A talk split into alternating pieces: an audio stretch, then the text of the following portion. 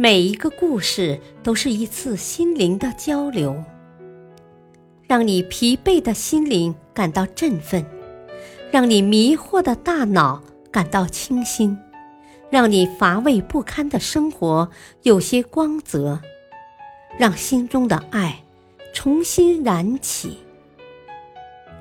小故事，大道理。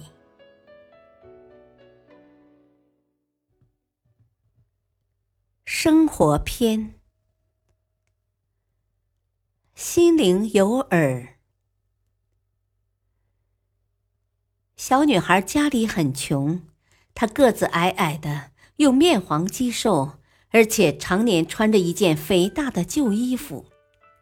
学校里要组织合唱团，老师不要她。小女孩伤心极了，她跑到公园里痛哭。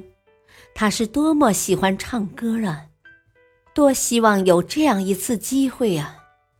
伤心的小女孩低低的唱起她喜欢的歌曲来，一曲接一曲，直到她再也唱不动了为止。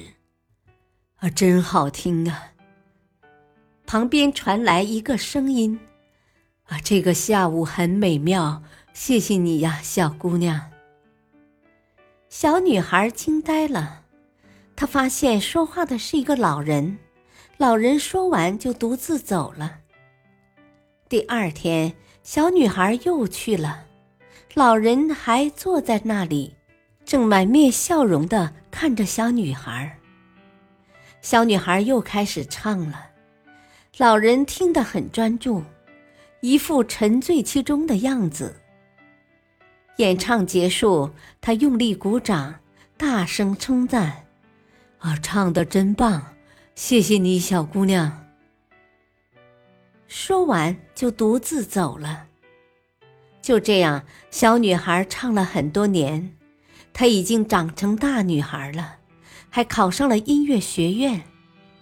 她要向公园里的老人报喜，谢谢他的鼓励，但公园里。只剩下一张孤独的靠椅。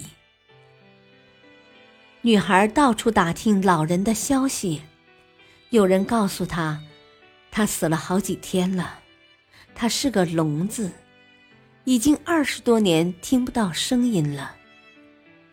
女孩呆住了，那个每天专注的听他唱歌、热情赞美他的歌声、给他莫大鼓励的老人。竟然是一个聋子。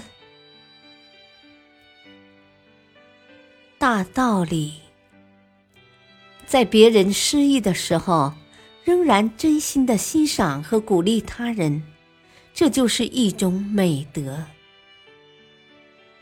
感谢收听，下期播讲不以貌取人，敬请收听，再会。